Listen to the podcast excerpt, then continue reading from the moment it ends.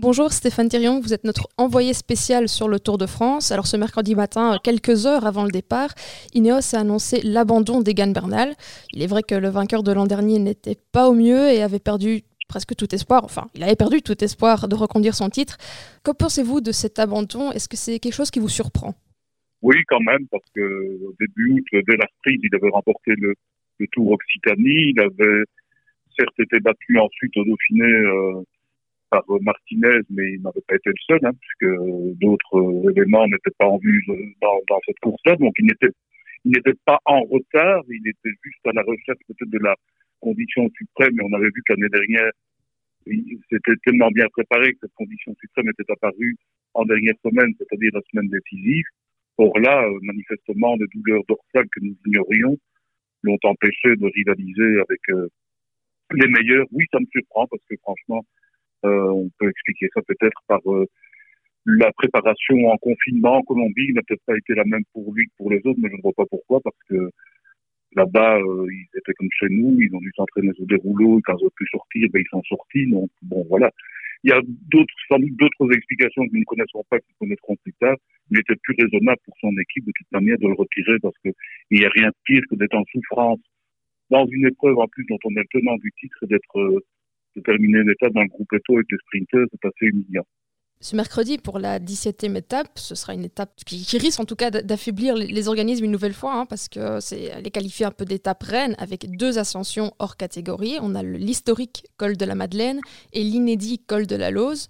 Les, jambes des coureurs risquent de piquer. Vous vous attendez à, à quelle attitude de la part du peloton?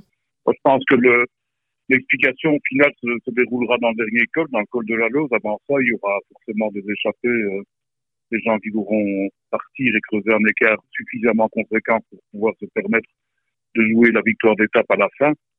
Mais entre les, leaders, entre ceux qui jouent le classement général, on, ne bougera que dans le dernier col parce que le faire avant, ça prend beaucoup de risques. Sauf si vraiment, là, Jumbo Visma, par exemple, décide de lancer la bagarre dès le col de la Madeleine ça pourrait être évidemment spectaculaire, mais comme vous le disiez, les organismes sont déjà fort atteints, donc euh, il y a encore des étapes à venir. Il y a encore un chrono samedi, donc euh, on va peut-être aussi travailler sur la réserve et, bien gérer euh, ce qui reste encore dans les jambes. Les regards seront indéniablement tournés sur Roglic et Pogacar, le duo en tête du classement général. Les, deux Slovènes se tiennent en 40 secondes et ils sont plutôt à l'aise sur ce genre de, de profil d'étape. Est-ce qu'on peut dire que le vainqueur du jour ramènera le maillot jaune à Paris? Non, parce que s'ils arrivent ensemble, comme c'est souvent le cas depuis euh, dix jours, il n'y aura toujours que 40 secondes, et peut-être un peu moins si c'est Pogacar qui gagne, ou un peu plus si c'est Roglic avec le jeu des bonifications en secondes. Et euh, dans un contre-la-montre comme samedi, euh, 40 secondes, ce n'est pas grand-chose. Donc, euh, ce n'est pas assez, en tout cas.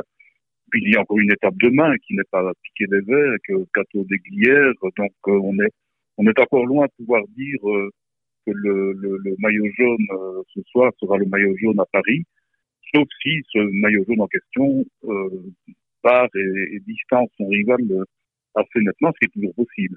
En tout cas, on suivra avec attention ce duel. Merci beaucoup Stéphane Thirion pour votre analyse et on vous retrouvera demain pour la suite du Tour de France. Le podcast.